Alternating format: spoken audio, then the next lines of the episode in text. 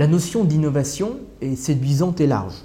D'ailleurs, tout le monde en parle. Tout est objet euh, d'innovation aujourd'hui.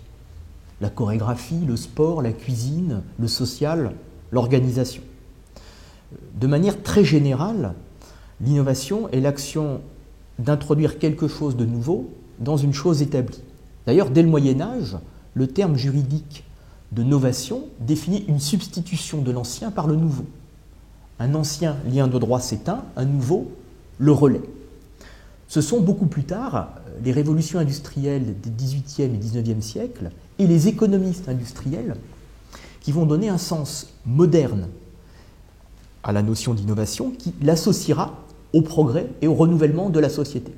D'ailleurs, on trouve les fondements de cette conception de l'innovation bien avant les révolutions industrielles dans la tradition humaniste de la Renaissance, et il ne faut jamais perdre de vue cette ambition quand on traite d'innovation. L'économie industrielle a aussi introduit une distinction entre l'invention et l'innovation. L'invention est l'activité humaine d'imagination et de réalisation de biens, de techniques, de services nouveaux qui correspondent à des besoins, à des fonctions. L'innovation se définit par rapport à l'invention comme la transformation de l'invention en produit ou en service exploité sur un marché, par exemple. Dans ces conditions, l'invention précéderait l'innovation, l'innovation serait un résultat. Alors cette définition d'innovation est très pratique, notamment pour les économètres lorsqu'ils veulent dénombrer, compter des innovations. Mais dans ces conditions, la notion d'innovation est piégeuse puisque l'on parle d'un objet qui existe déjà, qui est déjà conçu. Quid de sa conception?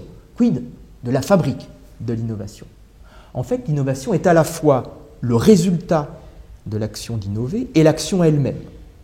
En synthèse, on peut dire que l'innovation est une façon nouvelle ou améliorée de créer de la valeur, avec un sens large du mot valeur.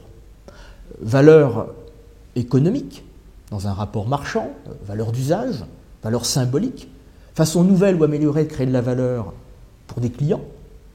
On est là dans un rapport marchand pour euh, des utilisateurs, des destinataires qui ne sont pas des clients, pour l'entité à l'origine de l'innovation, puisqu'on innove aussi pour soi-même, et créer de la valeur pour la société, dans une diffusion large de l'innovation. Évidemment, il y a une grande variété des innovations, selon que l'on considère leur type, produits, services, process, organisation, modèle d'affaires, usage, ou que l'on considère les degrés d'innovation. Innovation radicale, innovation incrémentale, innovation de rupture, innovation continue ou discontinue. Et à chaque fois, dans des degrés différents, pour advenir, l'innovation aura notamment besoin et de concepts et de connaissances. Et finalement, il n'y a pas d'innovation mineure, il y a seulement celles qui touchent leur public et celles qui échouent à trouver un sens.